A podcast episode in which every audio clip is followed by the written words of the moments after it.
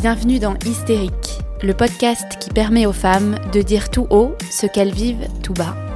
Je m'appelle Clarisse, je suis professeure de yoga et j'ai créé ce podcast bienveillant qui autorise chacune à s'exprimer pleinement pour une parole plus libre et déculpabilisée. Parce qu'elle a longtemps été considérée comme une névrose féminine, l'hystérie représente aujourd'hui le symbole de la mauvaise prise en charge des troubles féminins par la société. Endométriose, fausse couche, ménopause, surcharge mentale. Dans chaque épisode, vous découvrirez l'histoire inspirante de femmes qui nous confient comment elles ont réussi à surmonter et à apprivoiser ce qui semblait faire d'elles des hystériques. Autant de témoignages pour déconstruire les tabous féminins et décomplexer toutes celles qui nous écoutent. On dit souvent que le ventre est notre deuxième cerveau. Et en effet, nos intestins régulent tout. Notre digestion, notre système immunitaire, notre peau, notre morale, notre poids. Et il est souvent mis à rude épreuve, surtout chez nous les femmes. Avoir un ventre en bonne santé, c'est essentiel pour se sentir bien dans sa peau et dans sa tête. Bref, avoir un ventre en bonne santé, c'est essentiel pour se sentir bien dans sa peau et dans sa tête. En 2018, Anouk est atteinte d'une maladie auto-immune de la thyroïde, le tout couronné par de l'endométriose. Après une longue période d'errance médicale, elle se tourne vers la médecine naturelle et découvre le fabuleux monde des probiotiques. Elle prend alors conscience du rôle majeur du ventre dans le bon fonctionnement du corps et réalise que de nombreuses personnes sont concernées par des maux de ventre sans vraiment savoir comment les soigner. Manque d'informations, acteurs peu scrupuleux sur le marché, autant de facteurs qui laissent les personnes concernées sans solution et sans accompagnement. Elle décide alors de faire de son histoire sa force et de lancer avec son amie d'enfance Lisa la marque Dijo, une gamme de produits spécialisés pour mettre le ventre au cœur de notre bien-être et en prendre soin au quotidien. Maternité, entrepreneuriat, maladie auto-immune, endométriose. Je laisse Anouk nous raconter son histoire très inspirante et je vous souhaite une très bonne écoute. Hello Anouk, comment ça va? Bonjour Clarisse, merci de me recevoir. Ah, merci à toi d'être ici. Est-ce que tu peux commencer par euh, te présenter à nos éditeurs Donc, euh, nous partager en quelques mots ton prénom, ton âge, où tu vis et ce que tu fais dans la vie Yes, alors je m'appelle Anouk, j'ai 29 ans. Je suis la cofondatrice de Dijo, une marque de compléments alimentaires spécialisée pour le ventre. Et je me suis lancée il y a maintenant 3 ans et j'habite à Paris. Ok, trop bien. Et alors justement, est-ce que tu me nous présenter un petit peu plus ta marque, euh, ta marque Dijo? Qu'est-ce que vous faites? Alors en fait, euh, l'histoire du projet Dijo, c'est qu'on on a fait le constat que tout le monde était embêté par des soucis de, ventre, même sans aller dans les soucis. C'est qu'on est tous préoccupés par notre ventre au quotidien, alors qu'on n'en prend jamais soin. Et du coup, on a voulu euh, créer des compléments alimentaires qui aident à en prendre soin, et notamment des probiotiques, ces bonnes bactéries qui permettent, de rééquilibrer notre flore intestinale et qui, sont, qui ont plein de pouvoirs magiques et qui ont une influence que ce soit sur notre humeur, sur notre système immunitaire, sur notre énergie au quotidien il y a plein de pouvoirs magiques dans notre ventre euh, qu'on sous-estime un petit peu. Et donc, on a voulu remettre le ventre au cœur du bien-être en créant une nouvelle euh, routine beauté presque. Euh, voilà, pour dire en quelques mots Dijon. Ouais, mais c'est vrai qu'on dit souvent que le ventre, c'est notre deuxième cerveau et il faut en prendre soin, quoi. Effectivement, moi j'ai d'autant plus pris conscience de l'importance du ventre suite au diagnostic d'une maladie auto-immune de la thyroïde. Donc sur le papier, aucun lien entre la thyroïde et le ventre.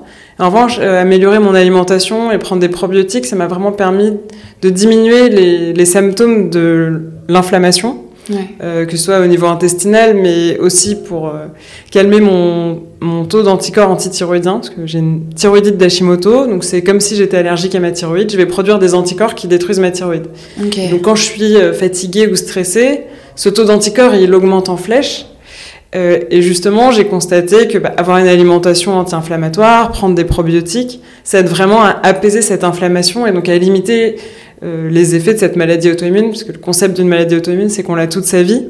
Donc c'est mieux de trouver comment vivre avec, plus en harmonie, que de toujours aller chercher des alternatives médicamenteuses qui ont toujours des effets secondaires. Mm. Euh, Aujourd'hui, c'est très vulgarisé de prendre des médicaments, mais on oublie que chaque médicament, ça va quand même avoir un impact. Euh, prendre du doliprane, ça a un impact sur le foie à long terme. Aujourd'hui, c'est très démocratisé alors que c'est pas forcément euh, la solution à tous les. Ouais, c'est pas une solution seule, La seule solution, ouais, bien sûr. Et ben justement, on, va parler un petit peu de, de ton errance médicale, de cette maladie auto-immune, euh, la découverte de cette maladie, mais aussi euh, ton endométriose, parce que c'est aussi quelque chose dont, dont tu souffres euh, aujourd'hui.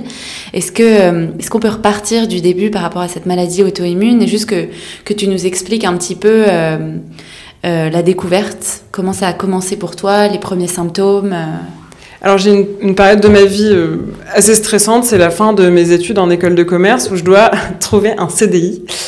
Euh, je pense qu'à ce moment-là, je me pose beaucoup de questions sur mon orientation. Euh, j'étais dans une école de commerce parisienne assez élitiste, donc euh, tout le monde postulait pour des cabinets de conseil, de, de finance, avec des processus très exigeants. je me projetais pas trop dans cet avenir-là et je savais pas vraiment quoi faire.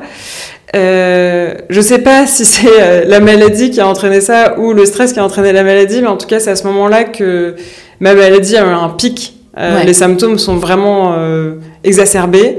Donc les symptômes que j'ai, je pensais que j'avais la mononucléose à ce moment-là tellement j'étais fatiguée, je perdais mes cheveux, j'avais la peau super sèche, je pleurais tout le temps. je pouvais voir une pub dans le métro, j'allais me mettre euh, fondre en larmes. Ah et j'étais l'ombre de moi-même en fait. Et à ce moment-là, euh, au début, on se dit non, mais c'est dans ma tête, c'est parce que je suis stressée en ce moment. Puis là, ça commençait à prendre vraiment un, pas sur ma vie. Je pense que j'étais plus capable de, de, prévoir quoi que ce soit. La thyroïde a un gros impact sur les émotions et les humeurs. Et euh, c'est là où j'ai commencé à voir des médecins pour leur dire je, je me sens pas bien.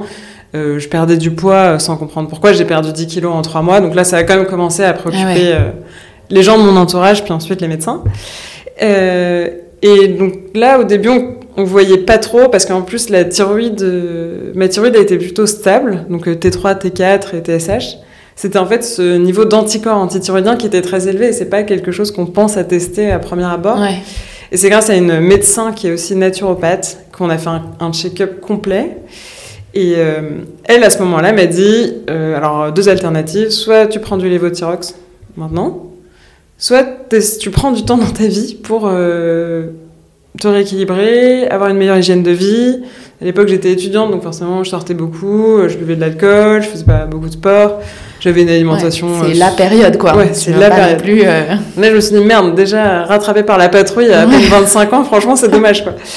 Et bon, bah, le fait est que j'ai pris ce temps à ce moment-là, et dans le cadre de ce temps, j'ai découvert les probiotiques, et ça a été, euh, enfin, life-changing expérience pour moi en termes de digestion, de tout. Enfin, quand on a de l'hypothyroïdie, on est très constipé. plein de symptômes au quotidien qui sont pénibles en fait. Et au début, on se dit on reste comme ça. Et quand on vit plus avec ça, on se dit en fait, je sais pas comment j'ai pu rester dans cet état aussi longtemps. Et à ce moment-là, euh, pour commander ces probiotiques, c'était sur catalogue en Belgique parce qu'il y avait des critères de qualité à respecter. Et le constat, c'était c'est quand même dingue. Euh, de devoir commander en Belgique des probiotiques de bonne qualité. Pourquoi, euh, pourquoi ça n'existe pas en France? Et donc avec mon associé Lisa, qui est une amie d'enfance, qui elle vivait une transition professionnelle à ce moment-là et connaissait très bien les probiotiques aussi dans le cadre de ses préparations de marathon, parce qu'elle court beaucoup. Ok, et donc ça l'aidait aussi dans sa préparation euh, physique, quoi. Il y a un mythe, euh, enfin les coureurs souvent ils peuvent avoir des petits désagréments, enfin surtout quand on court pendant plusieurs heures, le système digestif peut être un peu dérangé. Ah ouais. Et du coup elle prenait souvent des probiotiques pour préparer ses courses et pour pas avoir ce type de problème. Et donc on a voulu créer la meilleure cure de probiotiques possible. C'est comme ça que le projet a commencé. On avait identifié les critères de qualité. Ensuite, on s'est entouré d'experts santé, des pharmaciens, des naturopathes, un ingénieur en biochimie euh, qui nous aidait bénévolement à justement euh, étudier ces différents critères de qualité. Les différentes souches, on s'appuyait sur euh, de l'écriture scientifique. et ensuite, on a cherché le laboratoire qui acceptait de mettre en place ces critères. Jusque-là, tout allait bien, et après, il a fallu financer le projet. Ouais. là, ça a été notre paire de manches. Et on a fait une campagne Ulule, donc de crowdfunding, qui nous a permis de financer la première production. On, partait vraiment de zéro. À ce moment-là, on a négocié avec euh, bah, tous nos fournisseurs, tous nos prestataires, en leur disant on ne peut payer personne pour l'instant, euh, attendez, euh, laissez-nous ah trois mois et on va trouver une solution. Mais en attendant, enfin, la vidéo sur Ulule, on l'a fait avec un étudiant en école de cinéma. Ça nous a coûté très peu d'argent. On a pris nos photos avec nos iPhones.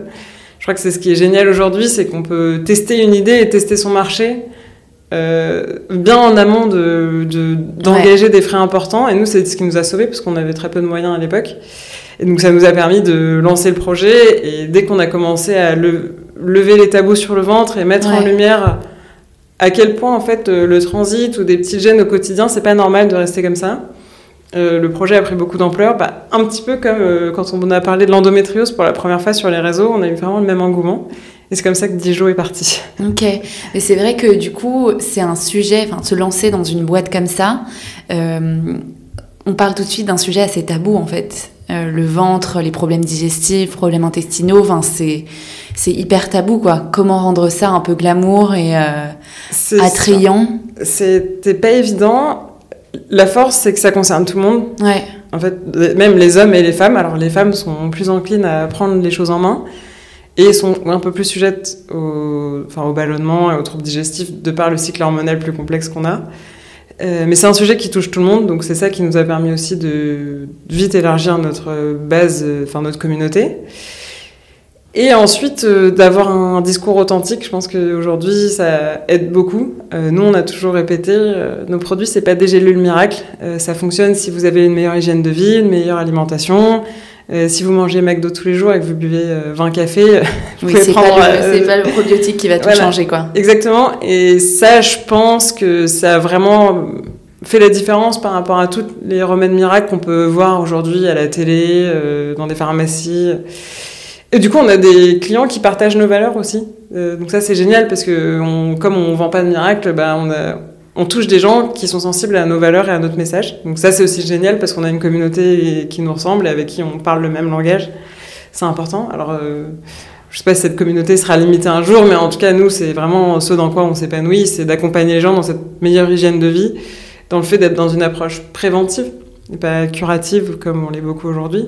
Ouais. Et de prendre le temps, même moi, quand on m'a diagnostiqué ma maladie et que la naturopathe en question m'a dit il faut prendre six mois pour vous reposer Ouais. je dis mais en fait j'ai pas six mois dans ma vie bah alors que en fait j'étais personne enfin oui, j'avais aucune sûr, obligation. 25 ans mais en même temps c'est le moment où on se dit j'ai pas le temps parce que c'est là que tout doit démarrer et en même temps c'est le moment où on a peut-être le plus de temps. Exactement. Euh, et finalement enfin cet épisode assez négatif est devenu la meilleure chose qui me soit arrivée. Ça m'a aussi amené à me demander je pense ce que je voulais faire et me dire à ce moment-là en fait j'ai rien à perdre. Ouais. Euh, et c'est comme quand on est en reconversion professionnelle, certainement, entre euh, se lever tous les matins pour faire quelque chose qu'on n'aime pas et finir par être euh, complètement inanimé par ça. À côté de ça, lancer son projet et se dire bah, peut-être que je me donne six mois, un an, ce sera toujours bien revalorisé. Et, ouais. Et nous, je pense que c'est comme ça qu'on a réfléchi à ce moment-là. On s'est dit vraiment, on n'a rien à perdre. En revanche, on s'est donné un timing. Ouais. Voilà, on s'est dit si au bout de un an, on peut pas se payer, on arrêtera le projet parce que voilà, on n'a pas des parents euh, richissimes. Euh, ouais, à l'époque, Lisa a touché son chômage et moi j'avais le RSA parce que j'avais jamais travaillé. Ouais, ok. Donc euh, voilà, je vivais chez ma mère, on bossait semaine et week-end, mais bon, on en garde des bons souvenirs, mais je sais pas si on le refera tout de suite. Ouais, mais alors comment du coup dans ce cadre-là, tu as réussi à ralentir aussi et à prendre soin, tu vois, de, de toi, comme te disait ta naturopathe, tu l'as fait avant pour découvrir un peu ce qui marchait sur toi, pour prendre soin de toi et pour gérer un petit peu cette maladie auto-immune? Non, en fait, c'est des, des, bonnes habitudes que j'ai intégrées dans mon quotidien. Alors, euh, c'est plutôt bah, moins sortir, forcément. Ouais. Donc, euh, ça, ça n'empêche pas de beaucoup travailler la journée, mais le soir, euh, oui, je vais me coucher tôt. Euh, L'alimentation, en fait, avant, euh, ça me dérangeait pas de manger des sandwichs tous les jours de la semaine. Là, bah, déjà, je travaillais de chez moi, donc ça me donnait plus l'opportunité de cuisiner. Ouais. Ça, c'était un gros plus. L'alimentation, un super levier. J'ai complètement revu ma routine sportive. J'avais jamais fait de yoga avant cette, cette étape. Ouais. Tu faisais quoi euh, avant? C'était passé de quoi à quoi? Je faisais plutôt des trucs plus intenses, euh, enfin beaucoup de cardio, euh, beaucoup de courses. Et là, je suis passée à des choses beaucoup plus douces euh, et à une fréquence plus faible, ouais. en fait.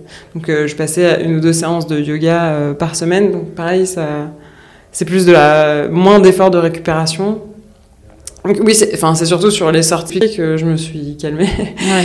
Et c'est ralenti, quoi. Exactement, et c'est expliqué à son entourage, bah non, en fait, je, je suis moins présente, mais parce que j'ai plus besoin de me reposer. Et donc, euh, faire des choix, et c'est pas pour autant qu'on en profite moins, mais oui, il faut savoir qu'on peut, pas être sur tous les fronts. Ouais, ouais, c'est et sûr. moi, ma priorité dans la vie à ce moment-là, bah, ça a été Dijon, parce que déjà, je m'éclatais dans ce projet. J'avais super envie que ça marche, et donc c'était ma priorité. Et tous nos amis ou nos familles sont aptes à comprendre qu'il y a des moments dans la vie où on a besoin de se concentrer un petit peu plus sur certaines choses et je pouvais pas être sur tous les fronts. Ouais, ouais, bien sûr. Naturellement, le reste, c'est un peu occulté, quoi. Donc, je l'ai intégré. En fait, j'ai intégré cette. Bah, comment vivre avec ma maladie auto-immune dans, dans mon quotidien. Je suis un petit peu plus fragile que la moyenne, c'est-à-dire que je vais être plus facilement fatiguée, mais du coup, je redouble de vigilance et dès que je sens que ça va, ça, j'ai une petite baisse de régime, bah, je vais limiter ma consommation de café ou d'alcool, je vais moins sortir. Euh, le week-end, le samedi, je vais faire une sieste. Enfin, c'est des trucs tout basiques en fait, mais euh, rien ne sert de s'arrêter et de rester allongé dans son lit toute la journée, parce qu'en plus, je pense que mentalement, c'est la pire chose à faire. Mais voilà, c'est savoir s'économiser. Effectivement, on, a, on, est dans une société où on aime bien faire 250 000 trucs. On ouvre son Instagram, tout le monde a un week-end à gauche, à droite. Euh, voilà, tout le monde fait son sport. Euh, ouais, ah oui, encore pire. voilà, faut savoir s'écouter et être différent des autres. Moi, je crois que ça m'a aussi appris ça. J'étais dans un univers assez conformiste. J'ai fait un bac S, une prépa, des stages en finance. Et, après 10 jours, je me suis dit, mais en fait, il euh, faut faire ce qu'on aime avant tout, et c'est ça qui rend heureux. Mais il faut vieillir un peu, je pense, pour s'en rendre mûrir. Et, euh, et, alors, l'endométriose, elle arrive à quel moment euh, dans cette histoire? Alors moi, mon endométriose a été diagnostiquée un petit peu plus tard. J'ai déjà lancé 10 jours et un jour, j'ai eu une énorme crise bah, au moment de mes règles. Une semaine alitée à prendre de la lamaline, mais à, hurler de douleur, à pas dormir de la nuit. Enfin, ah ouais, incroyable comme ça, c'était déclenché d'un coup, on n'a jamais su pourquoi. Euh, enfin, si, en fait, c'était au moment de l'arrêt de la pilule. Avant, je prenais une pilule. Ah, ok. Euh, je, suis, je suis bête. Euh, et donc c'est là où j'ai commencé à faire tout le processus, donc échographie un peu poussée, et donc on a vu qu'il y avait des lésions. donc c'est à ce moment-là où on m'a diagnostiqué l'endométriose. Mm. oui, parce que par rapport à mes problèmes de thyroïde, j'avais j'avais une pilule, enfin qui m'arrangeait. Qui, qui t'aidait aussi, ouais. Donc euh, c'est arrivé assez tard pour moi le diagnostic de l'endométriose. Euh, j'avais déjà été bien éduquée sur le sujet parce qu'évidemment j'ai plein de personnes dans mon entourage qui en souffrent. Donc euh, dès que j'ai eu ces douleurs, je suis allée voir mes gynécos et on a fait tout le processus pour trouver. Donc il y avait effectivement l'endométriose. La chance que j'ai eue, c'est que mon projet bébé est rapidement arrivé après ce constat. Donc j'ai pas eu à vivre trop longtemps en parce que souvent on préconise de prendre la pilule. Oui. pour euh, calmer les douleurs. Moi, c'est six mois après quasiment que du coup j'ai lancé ce projet. Mais c'est vrai que la petite histoire, c'est qu'au début, quand euh, j'ai dit à ma gynéco que je voulais me lancer dans ce projet, elle m'a dit bah avec votre hypothyroïdie quasiment chronique, j'ai fait le choix de pas traiter par traitement hormonal. C'est-à-dire que moi, j'essaye de rééquilibrer un maximum naturellement par mon hygiène de vie. Quand ça marche pas, je vais finir par en prendre, mais j'en prends pas au quotidien. Ouais parce que les dosages m'allaient pas, qu'il faut tout le temps changer. Et je préférais essayer par moi-même. Du coup, je suis assez vigilante. Je fais tous les trois mois une prise de sang. Et si j'ai un, petit coup de barre, je vais faire une prise de sang supplémentaire. Et donc à ce moment-là, on me dit ah bah, votre projet bébé, ça va être compliqué entre l'endométriose et la thyroïde, ça va prendre 18 voire 24 mois. Ah là là, ok. oui, parce que j'allais te dire, on t'a parlé d'infertilité quand on t'a quand on t'a diagnostiqué ça. Évidemment. Euh, et, je touche du bois, j'ai eu de la chance, ça a marché dans les mois qui ont suivi assez rapidement. J'ai pas eu trop à patienter, mais encore une fois, je pense que l'hygiène de vie n'y est pas pour rien. Ouais, bien sûr. Euh, ça arrivé pendant un mois où j'étais en vacances, donc euh, voilà, je pense que l'impact du psychologique euh, n'est pas à négliger sur tous ces sujets. et donc depuis, le bébé, ça, ça temporise pas mal l'endométriose. Alors j'ai toujours euh, des douleurs, mais pour l'instant. Euh, ah ouais, c'est vrai? Toujours euh, C'était quand, quand est-ce que tu as eu ton. Ça fait un an. Ça fait un an, ok. Et donc depuis, tu n'as toujours pas repris la pilule et tu... Non, euh, alors j'ai allaité pendant un certain temps, enfin pendant 4 mois, donc déjà j'étais aménorée pendant 4 mois, et après ça se remet petit à petit euh, en place, mais euh, pour l'instant c'est supportable, après je n'ai pas encore étudié les options, si ça revient aussi douloureux qu'avant. Bah ouais, c'est ça, en crise comme ça, mais en même temps, comme tu dis, je pense qu'avec un, un bon mode de vie, ça permet énormément. Mais c'est comme toutes ces maladies, endométriose, SOPK, euh, en fait, avec un mode de vie sain, ça déjà euh, permet énormément de réduire les inflammations, quoi. Oui, e-, exactement. Même moi, le jour où j'ai eu ma crise d'endométriose, c'était la fin de l'année, en décembre. J'étais super fatiguée. Euh, c'était la dernière ligne droite avant les vacances. Enfin, je suis assez convaincue que ça joue, ouais. que ce soit mental ou physique, l'épuisement, ça, ça, a un impact et le stress. Ouais, c'est clair. Quelle relation à ce moment-là tu entretenais avec ton corps? Tu vois, jusque-là, quand tu étais étudiante, quand tu avais fini tes études, est-ce que c'était une relation assez saine, comme tu disais, ou est-ce que au contraire, tu as appris après non, à aimer, à prendre soin de lui, quoi? Malheureusement, avant, qu'on, avant d'avoir des problèmes de santé, je m'en suis jamais trop souciée. Je suis plutôt malmenée, je pense. Et euh, quand je me suis rendu compte que je pouvais pas faire ce que je voulais si j'en prenais pas soin, effectivement, là, j'ai commencé à m'en préoccuper un peu plus. Et aujourd'hui, je suis bah, du coup assez à l'écoute de mes ressentis, euh, de comment je me sens, même de mes humeurs, parce que, enfin, avant mon diagnostic sur la maladie de la thyroïde, Euh, parfois, je me disais, mais vraiment, je suis, je suis déprimée. Enfin, peut-être que je suis dépressive au point où on se remet en question, on finit par douter de soi. Ouais. C'est agréable de, de poser des mots sur le diagnostic parce qu'on se dit, bon, je suis pas folle. euh, tous ces symptômes, ils existent vraiment et ils sont justifiés. Et euh, bah, du coup, ça, ça force à, en- à prendre soin de soi et c'est plutôt positif. Je pense qu'aujourd'hui, les mentalités, elles sont vachement en train d'évoluer dans le bon sens par rapport à ça aussi. Aussi parce qu'on est dans des environnements où, qui sont de plus en plus toxiques et pollués. Donc euh, maintenant, de plus en plus tôt, on a des problèmes qui apparaissent, donc on s'en préoccupe. Mais euh, ça, c'est assez positif. En tout cas, nous, on le voit dans le cadre de Dijon, euh, de plus en plus de gens qui prennent conscience de l'importance de l'alimentation. Ouais. Avant que le corps alerte, en fait. Parce que souvent, on a tendance à réagir quand, quand on a un message d'alerte, mais faut Oui. prévenir avant tout ça, quoi, comme tu, comme tu Exactement. dis. Ouais. Et justement, à l'annonce de ce diagnostic, comment tu t'es sentie? Est-ce qu'il y a un moment dans cette histoire euh, où tu t'es sentie hystérique, justement, dans, dans toute cette maladie? Non, j'étais plutôt soulagée, je pense, euh, quand on a enfin trouvé. Parce Ouais. que euh, je faisais des prises de sang, des examens, on voyait rien, il n'y avait jamais aucun taux qui dépassait les autres. Et quand euh, on m'a enfin dit c'est la thyroïdite d'Hashimoto, et là vous avez une crise assez aiguë, puisque normalement vous, vous pouvez vivre avec la thyroïdite d'Hashimoto sans jamais vous en rendre compte. Euh, bah, déjà de le justifier auprès de son entourage, parce que c'est comme toutes ces maladies invisibles, c'est compliqué. Dire Ouais. euh, je suis tout le temps fatiguée, euh, tout le monde dit ah, mais t'es relou, t'es jamais-. T'es jamais motivé pour rien, mais c'est pas que je suis pas motivée, c'est que sortir de mon lit, ça me demande une énergie euh, démentielle. Et donc ça, ça fait du bien parce que déjà on a un peu, enfin pas de l'attention sur soi, mais plus de, de compréhension à son égard. Donc ça, ça aide aussi à formaliser les choses. Et aujourd'hui, je, réponds à beaucoup de personnes qui m'écrivent pour les problématiques de thyroïde et je leur dis éduquez votre entourage, c'est la première chose qui va vous faire du bien. Parce qu'il y aura plus de bienveillance à votre égard quand bah, un matin vous êtes fatigué, vous ne pouvez pas vous lever, vous avez besoin d'un coup de main parfois. Des trucs bêtes pour faire des courses et se remettre à manger équilibré, mais un... c'est un épuisement très spécifique qui est vraiment lourd. Où moi, il y a des jours, j'ai enfin, même pas l'énergie de, de me lever de mon canapé et de me dire je vais aller m'acheter des bonnes choses à manger. C'est bien d'avoir du soutien auprès de sa Ouais. famille, ses proches. euh, C'est vraiment important d'en parler. Et bah, tout ce qui est aussi endométriose, SOPK, euh, c'est pas que des problèmes de, au niveau de fertilité, c'est au quotidien, ça a un impact. Encore une fois, il y a un peu d'inflammation chronique. Donc tout ça, c'est important de le dire. C'est souvent des problèmes dont on parle pas. Ouais. Alors que c'est pas pour se faire plaindre, bien au contraire, c'est juste pour expliquer. Par- Parfois, ça fait du bien de dire aux gens non, je peux pas parce que j'ai ça en fait. Ouais, ouais, Alors que c'est- toujours euh, quand on sait pas, bah il y a pas forcément la même compréhension de la part Ouais, ouais, bien sûr. Et alors justement, qu'est-ce que qu'est-ce qui marche pour toi je, dans, dans le fait de découvrir cette maladie? À quel moment tu... Enfin, je pense que tu testes pas mal de choses.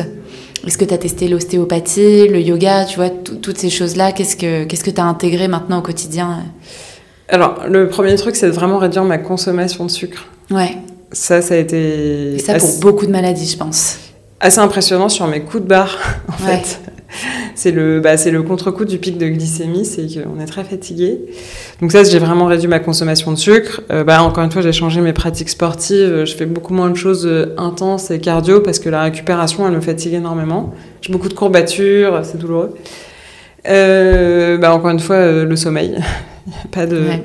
Avant, je sortais, euh, je pense, du mercredi au samedi soir. Euh, Là, je vais sortir. euh, Déjà, maintenant, je suis maman, donc c'est encore pire. Ouais, là, c'est- t'es obligé, t'es contrainte. euh, et puis entre temps, en fait, peu de temps après, enfin deux ans après mon diagnostic, le Covid est arrivé. Donc tout le monde s'est mis à avoir une vie healthy. Donc là, c'était bien. Je me disais, voilà, ils comprennent enfin ce que je vis depuis deux ans.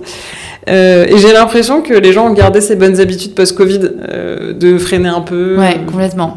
Et donc euh, maintenant, ça me paraît assez normal. Après, peut-être parce que j'ai vieilli aussi en parallèle entre mes 25 ans et mes presque 30 ans, il y a eu le Covid. Donc effectivement, ça a accompagné le vieillissement en douceur. Ouais, ok. Donc, Donc- tout ça, Ouais, ouais, vraiment le sucre, ça a été euh, sucre, le, alcool. le euh, levier principal. Oui, bah, l'alcool en plus c'est du sucre euh, au final. Ouais. Euh, j'ai pas mal cherché d'alternatives au café, donc je vais m'autoriser un ou deux cafés par jour, mais jamais plus. Et après, euh, encore une fois, c'est maintenant je me connais très bien, et donc je sais euh, bah, quand je peux me permettre de faire des petits excès et quand je peux pas me permettre. Ouais. Et comme ça, ça me permet d'avoir quand même l'impression que j'ai une vie normale, comme tout le monde, et d'avoir des, bah, des petits moments de down, comme tout le monde, où là je vais faire plus attention. Ouais, ouais. Mais du coup, je me prive de rien. Euh, j'ai pas de traitement hormonal aujourd'hui. Ouais, ça c'est dingue. Et voilà, en revanche, je me connais bien et je sais que parfois, il faut que je freine et mes limites, elles sont peut-être moins hautes que d'autres personnes, mais ça m'empêche pas de faire ce que j'aime dans la vie, ça m'empêche pas d'être maman en même temps. Euh, donc euh, c'est l'essentiel, je pense. Ouais, ouais, ouais c'est s'écouter et tester un petit peu euh, ce qui marche, ce qui marche sur toi, quoi. Et euh, justement, tu dis que tu dis que t'es maman. Ça m'intéresse un petit peu. Euh, déjà, juste pour commencer, est-ce que tu avais déjà imaginé entreprendre? Parce que tu dis que tu avais un parcours hyper classique. Est-ce que tu t'étais imaginé devenir entrepreneur un jour, quoi? Parce que t'as même pas travaillé finalement. As non, j'ai jamais que des stages, quoi. jamais signé de CDI. euh, je m'imaginais pas du tout entrepreneur, mais c'est vraiment quelque chose qui ne m'a jamais traversé l'esprit. C'est arrivé dans ma vie comme ça, bah, suite à un événement personnel de cette maladie, euh, et aussi, de, je, je, pense, ce concours de circonstances où Lisa et moi, on s'est retrouvés autour de ce projet. Je sais pas si j'aurais eu la force d'entreprendre seule. Euh, donc ça, ça m'a beaucoup aidé puisque Lisa, elle avait déjà travaillé, enfin, elle avait déjà une expérience professionnelle puisqu'on a trois ans d'écart. Donc ça, ça m'a quand même aidé, à, ça m'a donné confiance. Euh, et tout ça pour dire, euh, excuse-moi, j'ai perdu le fil de. T'as jamais imaginé entreprendre Ah oui, non, j'ai jamais. Du coup, j'avais jamais imaginé entreprendre. Et c'est vraiment arrivé parce que j'étais très animée par ce truc et l'élément déclencheur, je crois que c'est, j'y pensais tellement tout le temps, ça finissait par m'obséder. J'y pensais le matin, bref, le midi, le soir, la nuit je regardais 50 000 trucs sur Internet tout le temps. Et il y a eu le moment où je me suis dit, si on fait pas ce projet, je le regretterai toute ma vie de pas avoir essayé. Ouais, c'était une évidence, quoi. Il fallait que, ouais, exactement. Que tu testes au moins. Non, j'étais, enfin, on, avait, on était vraiment convaincus euh, qu'il y avait quelque chose à faire autour du ventre, parce qu'on en parlait à tout notre entourage. Moi, j'étais complètement tarée à ce moment-là avec le bien-être, le ventre. Enfin, je venais de découvrir un, ouais. un nouveau pan de ma vie avec bah, le yoga, l'alimentation. Enfin, désolé, ça fait super cliché, mais bon, c'est vrai, ça, moi, ça m'a changé la vie, donc on était hyper convaincus de ça. Lisa, pour le coup, est une grande sportive depuis toujours, super healthy. Elle, ça lui fait plaisir de manger une salade, donc euh, c'était rien de choquant pour elle, mais c'était son lifestyle en fait. Ouais. Et du coup, on, on s'est voilà, vraiment retrouvés autour de ce projet et ça, ça a été génial parce que je, je pense que ça nous ressemblait vraiment, c'est ce qu'on aimait faire. Et, euh, et on s'était pas mis la pression. On s'est dit, on a un an, et on verra bien, on fera le, on fera le point à un moment. Mmh. Mais en attendant, on se met pas la pression sur combien on gagne, enfin mmh. euh, combien ça fait de chiffre d'affaires. On verra dans un an si on est à même de, de, se rémunérer même un tout petit peu. Et voilà, mais du coup, on, on a tout testé. Euh, on allait à la sortie des salles de sport. Ouais, on avait, on avait rien à perdre. On n'a pas compté notre temps. Mmh. Donc finalement, on prenait vraiment du plaisir au quotidien dans ce qu'on faisait. Et c'est je pense qui a donné toute l'authenticité de Dijon et qui nous a rendu légitimes en fait parce que en plus on, on échangeait de plus en plus avec des experts santé. Donc euh, on devenait en plus nous euh, expertes, j'arrête pas de dire en plus, c'est une catastrophe. Euh, on devenait de plus en plus expertes sur le sujet parce que c'est vrai qu'il y a le ventre en parallèle, bah, on accompagne plein de femmes qui sont euh, atteintes d'endométriose parce que inflammation directement, problème ouais. digestif, endométriose, SOPK énormément, même si aujourd'hui les gens sont peu, peu diagnostiqués. Il y a plein de femmes qui vont SOPK sans savoir. Euh, et toutes les maladies chroniques euh, digestives, donc euh, SI, un côté de plus en plus médical ouais. qui se développait grâce à ce temps qu'on avait dédié. Qui, si on était des céréales entrepreneuses avec un business plan, je pense pas qu'on aurait pris le temps de faire tout ça. Ouais, ouais, je vois. Ouais, ouais, c'était, c'était comme un petit peu emporté par le, le projet, quoi. Euh, total. Et en même temps, je pense que ça faisait énormément sens aussi pour toi, en tout cas, euh, au vu de ton histoire, d'aider aussi les autres euh, et leur faire découvrir ce qui avait marché pour toi. euh. Bah, exact, exactement, on, on, se retrouvait, on appelait beaucoup nos clients au téléphone au début, et on avait un peu tous le même parcours, ce, ce parcours du combattant, cette errance médicale, se rendre compte que bah, ton meilleur médicament, c'est ton alimentation et ton hygiène de vie. Ouais. Il n'y a pas de miracle. Et euh, bah, du coup, d'avoir un ventre en bonne santé pour absorber tout ça. Et ça, c'était vraiment notre message et on y croyait à fond. Et les gens se retrouvaient aussi là-dedans parce qu'on leur avait préconisé 150 fois des médicaments qui, au bout d'un certain temps, finissaient par ne plus faire effet. Donc, euh, mm. on n'est pas du tout contre les médicaments chez Dijon. Hein, je fais un disclaimer, ouais, mais c'est pas suffisant. En fait, euh, quand on a des problèmes de santé, faut pas se dire je prends un médicament et je peux ne pas me soucier du reste. En fait, l'hygiène de vie, c'est indéniable. Et encore une fois, tout est une question d'équilibre. Hein. Je suis la première à manger des burgers et à boire des bières le vendredi soir.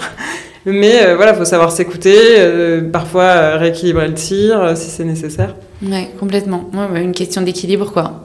Et alors justement, à quel moment, à quel moment dans tout ça, t'as as amené ton projet bébé? Parce que c'est pas évident non plus de se dire euh, je lance mon premier bébé, ma boîte et mon, vrai bébé, enfin tu vois. C'est marrant, je dis souvent d'ailleurs que Dijon c'est mon premier bébé. Ouais, parce que c'est un bébé aussi quoi. Alors c'est arrivé, euh, bah, ça faisait à peine deux ans qu'on avait lancé Dijon. Alors bah, le, problème, c'est pas un problème, mais comme on m'avait dit que ça prendrait du temps, je m'attendais pas à ce que ça arrive si vite.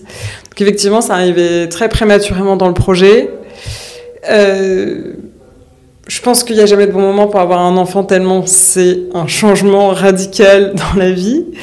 Euh, après, euh, tout s'adapte. Moi, j'ai eu la chance de pouvoir me reposer pas mal sur Lisa. Et à l'époque, on n'avait pas d'équipe en interne. Ouais. Donc, toujours que toutes les deux. On était toujours que toutes les deux.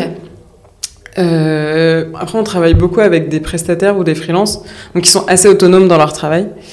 Euh, du coup, ça a permis de d'organiser un peu moi mon congé maternité euh, pour que ça se passe au mieux. Après, j'avais pas prévu de rester aussi longtemps en congé maternité.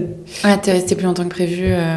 Ah, je, ouais, j'étais complètement dépassée. Euh, je m'attendais pas du tout à un, tel épuisement. J'ai accouché par, par césarienne et en plus j'ai allaité. Donc j'ai pas pu marcher pendant quasiment trois semaines. Ah ouais. enfin, ça a été assez violent. Ouais. Euh, moi, je, je, sais pas si je me faisais un monde, mais je, pensais qu'au bout d'un mois, je serais retournée euh, au travail euh, sans problème, limite avec mon bébé en poussette, genre la nana qui craque complètement. le bébé qui dort toute la journée. Donc j'ai eu la chance à ce moment-là de pouvoir me reposer d'urgence sur Lisa et lui dire désolé, je vais pas, en fait, je vais pas revenir. Et on a pris quelqu'un en plus à ce moment-là pour me remplacer. Ok. Donc si c'était à refaire, je le referais pas de la même manière. Ah ouais. bah parce que là, c'est Lisa qui, a, qui est passée à 200% de charge de travail. Euh, donc euh, je la remercie encore pour ça euh, aujourd'hui. non, et puis je j'avais pas prévu de me faire aider après la naissance. Je me suis dit, ouais, le congé maternité, c'est génial, je vais avoir du temps pour moi. Alors, zéro, en fait. Tu passes, t'as, déjà, tu dors pas. tu dois t'occuper d'un nouveau-né, t'as pas les codes, c'est la première fois, tu connais rien. Perdu.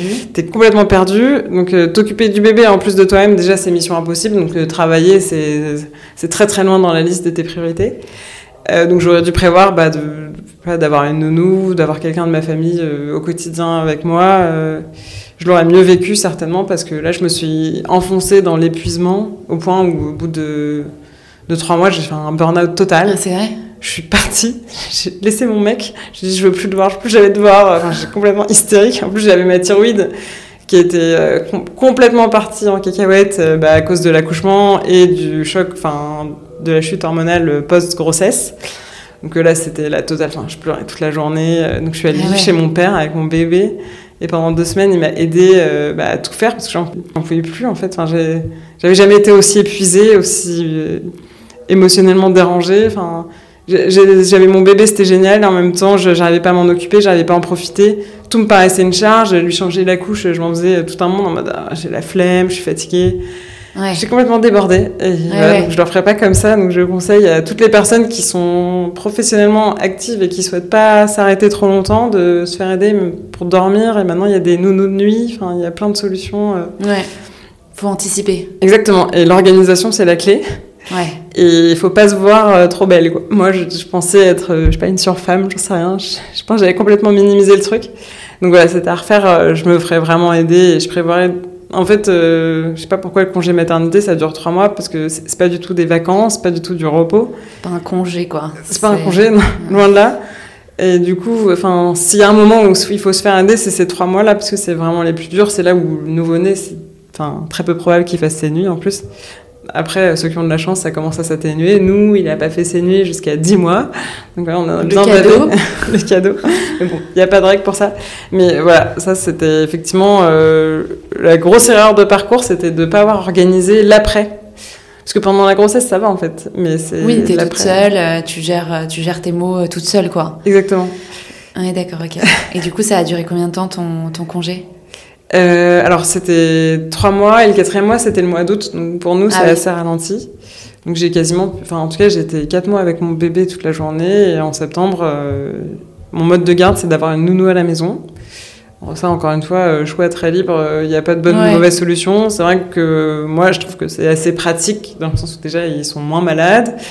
Et c'est des horaires qui sont plus adaptés à ma vie d'entrepreneur. Donc j'ai une nounou qui est à la maison de 8h30 à 19h. Et au moins, quand je rentre euh, le soir, bah, mon bébé, il a euh, dîné, il est en pyjama, et donc j'en profite, en fait, j'ai du mmh. quality time avec lui. Parce que c'est vrai que c'est difficile, travailler beaucoup et d'avoir un bébé parce Bah qu'on a envie ouais. d'en profiter et en même temps on n'est pas tout le temps avec lui. Donc euh, il faut arranger ces moments pour euh, que les moments où on est avec eux, on en profite un maximum. Ouais. Donc euh, le matin, t'as le temps d'en profiter parce qu'il se réveille tôt. Le soir, il se couche tôt, donc faut rentrer tôt. Et maintenant, j'ai une organisation où euh, j'en profite pendant une heure le soir, donc de 19h à 20h, et après je retravaille derrière. Ouais, d'accord. Mais t'arrives quand même à déconnecter pendant une heure pour être vraiment que avec lui, quoi. Oui. Parce que c'est ça qui est aussi compliqué. C'est comme on dit, c'est un, un deuxième bébé, quoi. Ta boîte aussi, donc euh, Alors, sans euh, coupure, quoi. Ça, j'ai fait de l'aptonomie. Je sais pas si Ouais. t'en as déjà entendu parler, et ça, ça a révolutionné mon, ma relation avec mon bébé. Attends, oui, j'en ai entendu parler, mais pour le pendant la grossesse. J'en ai fait pendant la grossesse, mais elle, enfin, elle ou il, hein, c'est souvent des- d'ailleurs des sages-femmes qui font de l'autonomie. Euh, elle t'explique déjà pendant la grossesse que tu communiques avec ton bébé et qu'il ressent toutes les émotions, mais du coup, quand il sort de ton ventre, ça, c'est pareil, c'est vraiment des éponges à émotions.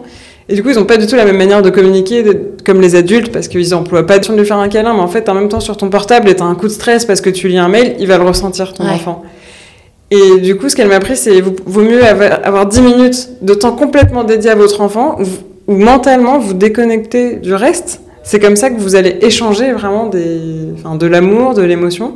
Et vaut mieux ça, plutôt que deux heures à côté de lui, en fait, vous êtes sur votre téléphone. Ouais, d'accord, ok. Et en tout cas, je sais pas si c'est la raison, mais j'ai un bébé qui est très serein, qui est pas du tout stressé, pas du tout anxieux. Et c'est vrai que ça fait une, enfin, en tout cas, ça fait une différence de, moi, ça m'a appris à comprendre la, la mentalité du bébé, puisqu'en fait, euh, nous, en tant qu'adultes, on fonctionne pas de la même manière. Comprendre que lui, il a besoin vraiment de moments dédiés où on fait pas autre chose en même temps.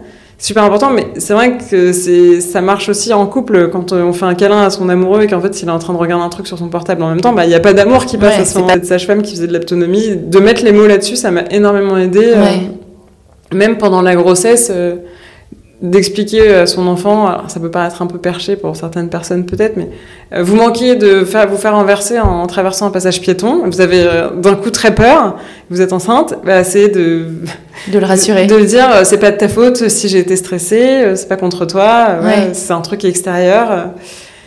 Et c'est vrai que encore aujourd'hui, du coup, j'explique tout à mon enfant, enfin depuis qu'il est né, euh, tout ce qui va se passer, euh, si on va voyager, enfin on voyage pas beaucoup, mais si on bouge, si un soir on n'est pas là, Ouais, lui dire comme ouais. s'il comprenait euh, tout, que tu Exactement. vas rentrer, que. parce que quand on parle, on communique des émotions d'une certaine manière qu'ils comprennent, et ça, ça m'a beaucoup aidé, bah aussi du coup, à bien en profiter le soir quand je suis avec lui, de poser mon téléphone. Parce que Ouais. Maintenant, on est quand même tout le temps scotché au Ouais. téléphone. Euh, même si c'est que 5 ou 10 minutes, parce que parfois il y a des soirs où évidemment j'ai besoin de me reconnecter rapidement, je vais pas avoir le même temps et je vais le laisser jouer à côté, il est très content aussi, hein, mais euh, c'est de comprendre que ces moments d'amour intense, de partage, bah, ils doivent être, euh, c'est donnant-donnant en fait. On peut pas demander à nos bébés de profiter d'être collés à nous si nous on n'est pas Oui, disponible. oui, et au moment où tu as décidé de euh, exactement. d'être dispo quoi, pendant ces 10 minutes. non, mais je, je comprends très bien. En tout cas, c'est hyper intéressant et de savoir aussi que la vie, euh, la vie de maman et la vie d'entrepreneur, elle est, elle est complètement conciliable à partir du moment où tu, tu prends un petit peu les, les devants aussi, je pense. euh, Bah, après, en, en termes d'organisation, c'est même presque plus simple parce qu'on décide de son emploi du temps. Ouais. Moi, par exemple, je mets jamais de call le matin, ni de réunion, parce que le matin, euh, je produis beaucoup. Euh, et si jamais j'ai un imprévu, ma nounou est en retard, ou bah, je vais pas avoir de stress de me dire ah merde, elle est en retard, faut que je me dépêche. Ouais, ouais. Euh, donc euh, tout s'organise plus flexiblement que quand on est en CDI pour une entreprise, peut-être, même si maintenant, je pense que le cadre de travail dans les entreprises évolue dans le bon sens. Donc c'est pas un frein. Et de toute façon, il faut, faut s'écouter. Encore une fois, nous, on- n'aurait jamais lancé Dijo si on n'y croyait pas au fond de notre tripes. Et c'était pas une alternative à un job qui nous plaisait pas. On s'est pas dit, moi, j'en ai marre de bosser pour quelqu'un, je veux monter ma boîte.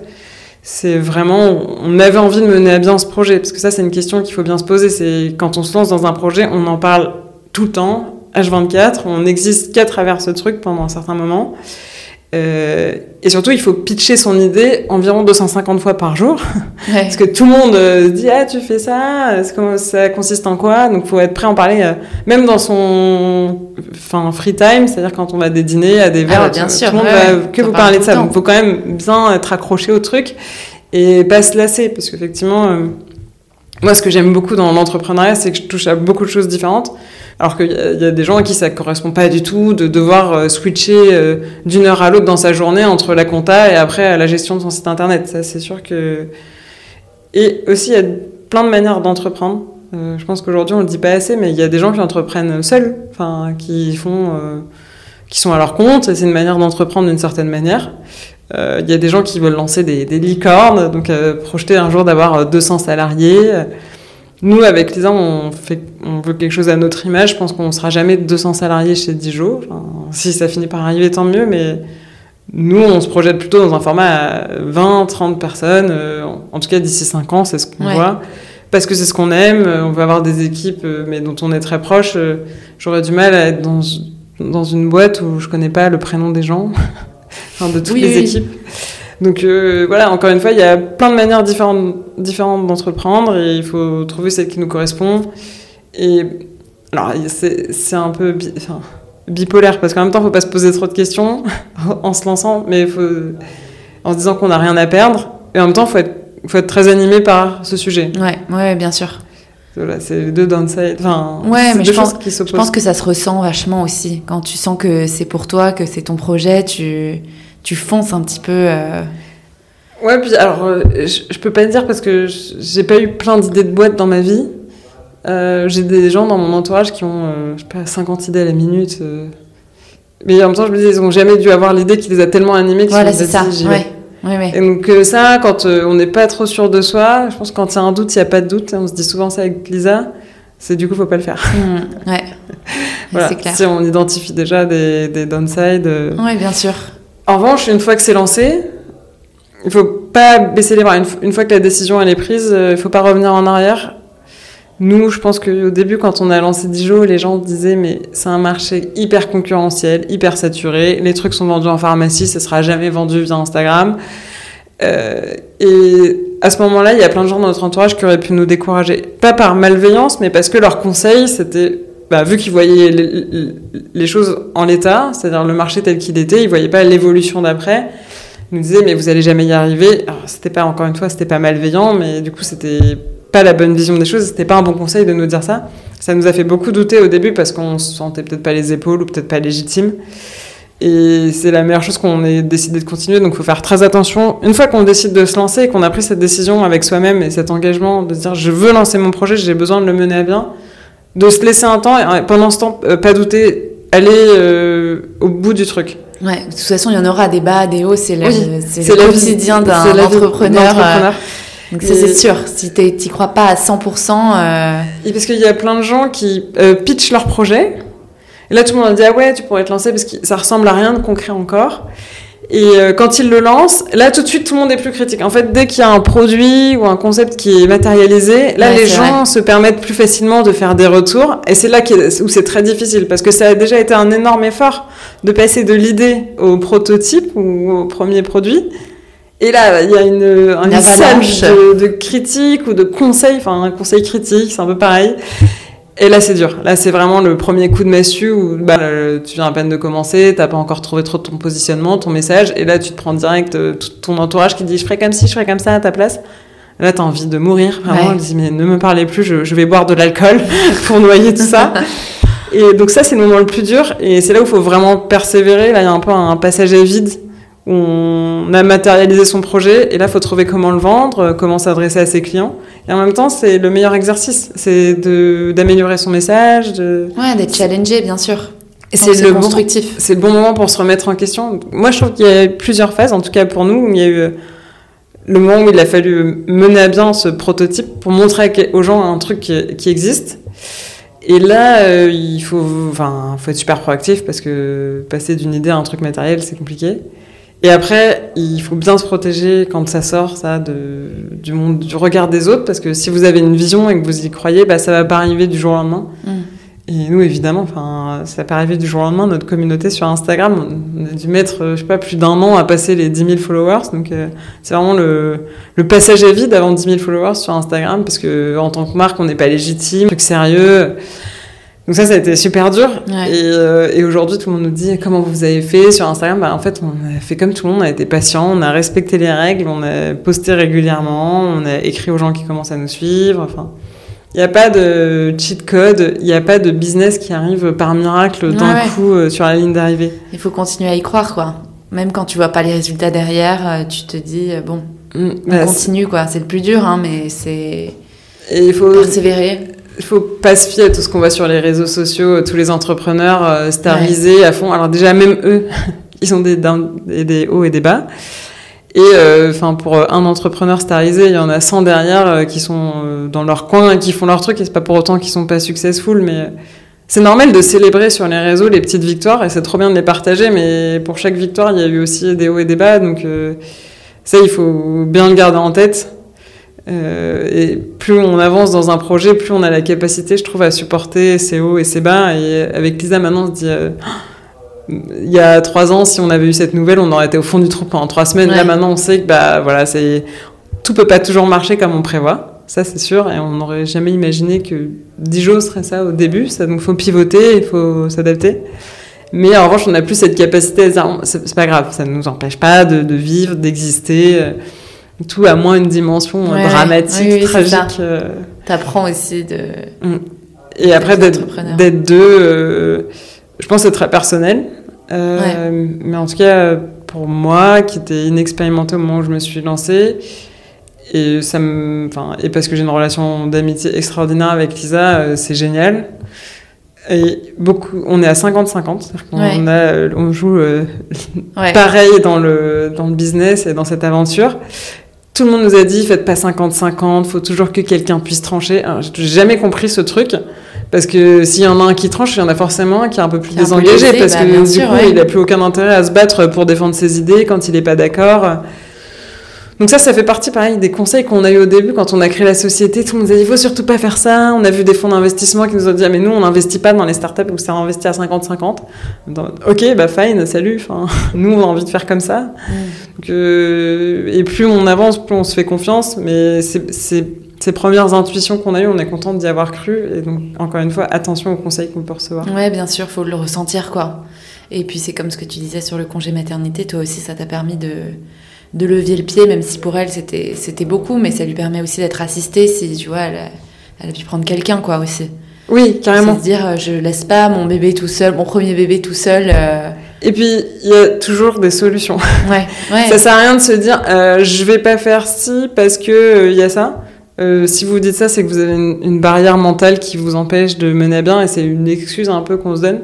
Ça, c'est dur. L'entrepreneuriat, c'est un peu comme un, un sport individuel, genre euh, la natation ou le cyclisme, où euh, c'est un peu toi contre toi-même.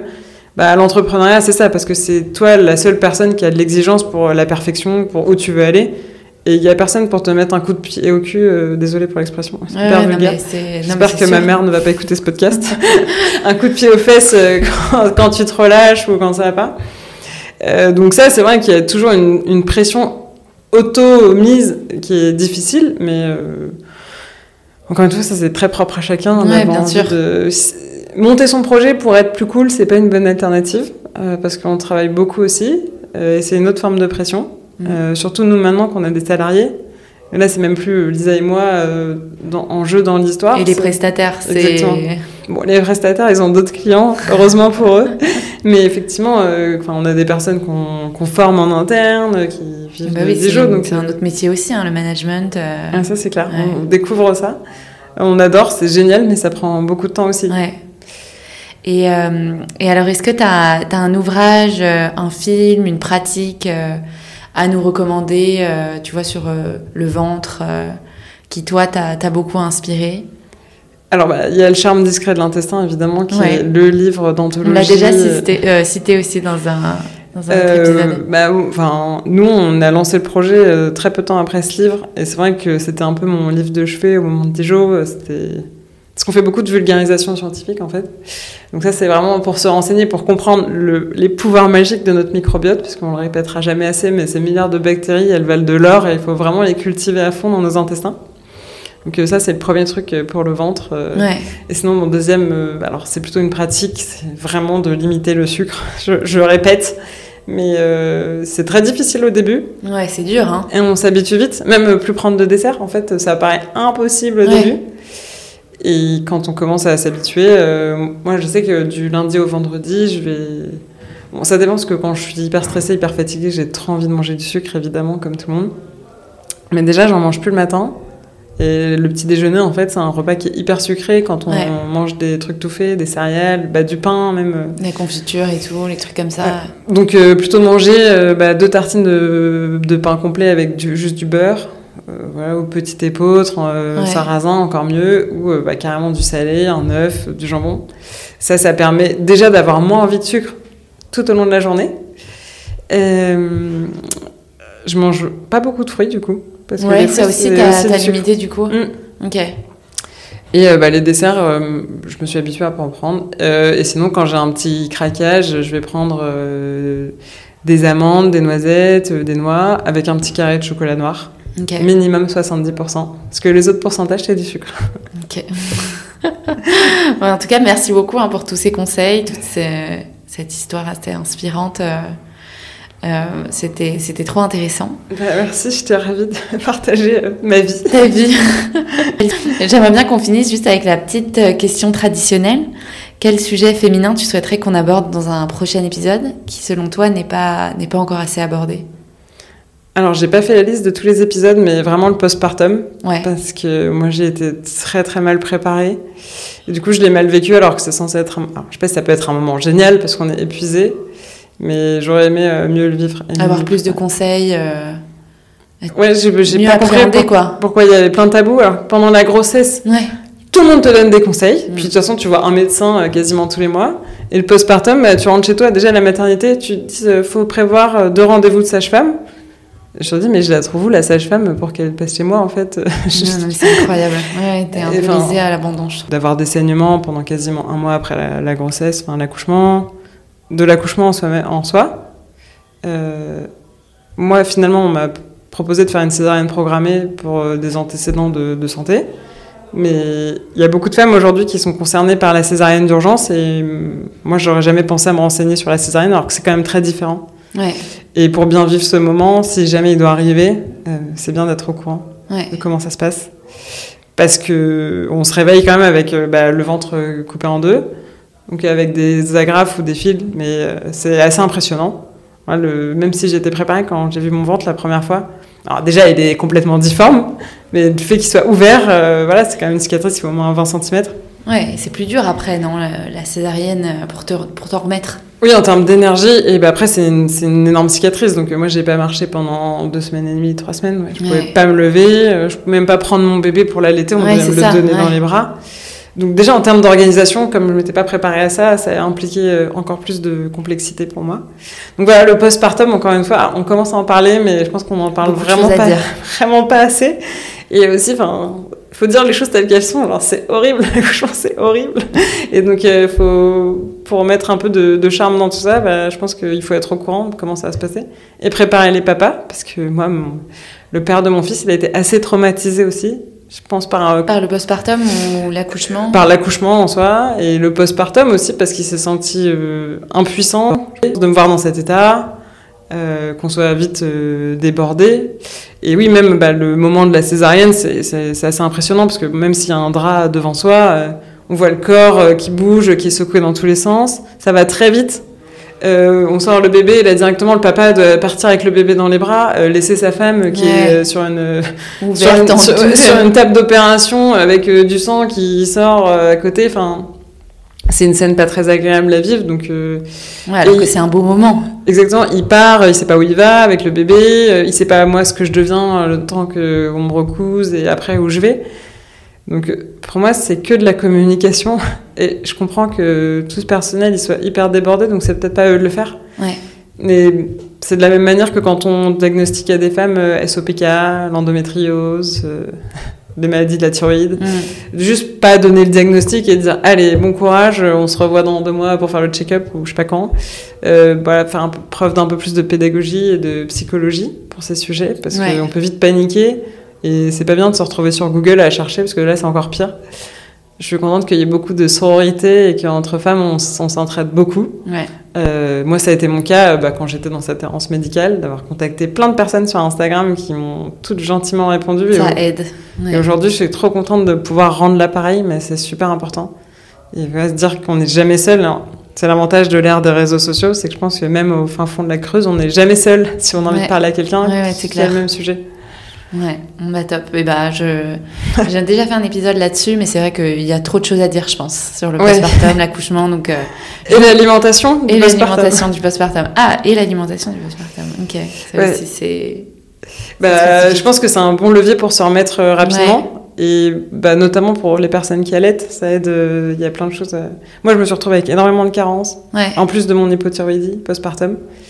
Euh, parce que je... Et pourtant, je suis sensibilisée à l'alimentation. Et là, j'étais tellement épuisée que déjà, je mangeais pas forcément bien. Enfin, j'ai jamais mangé autant de Deliveroo que dans le ah premier mois. de... le, temps. le premier mois de mon fils. Ouais. Et voilà, ça, je pense que c'est un peu bête parce que c'est vraiment le meilleur levier pour se remettre euh, rapidement. Ouais, l'alimentation, c'est la clé de toute façon. Euh, tous les moments de vie, quoi. On va finir sur cette belle phrase. Merci beaucoup, Anouk. Merci. J'espère que cet épisode vous a plu. Si c'est le cas, n'hésitez pas à le partager autour de vous. Un grand merci et à très vite dans Hystérique.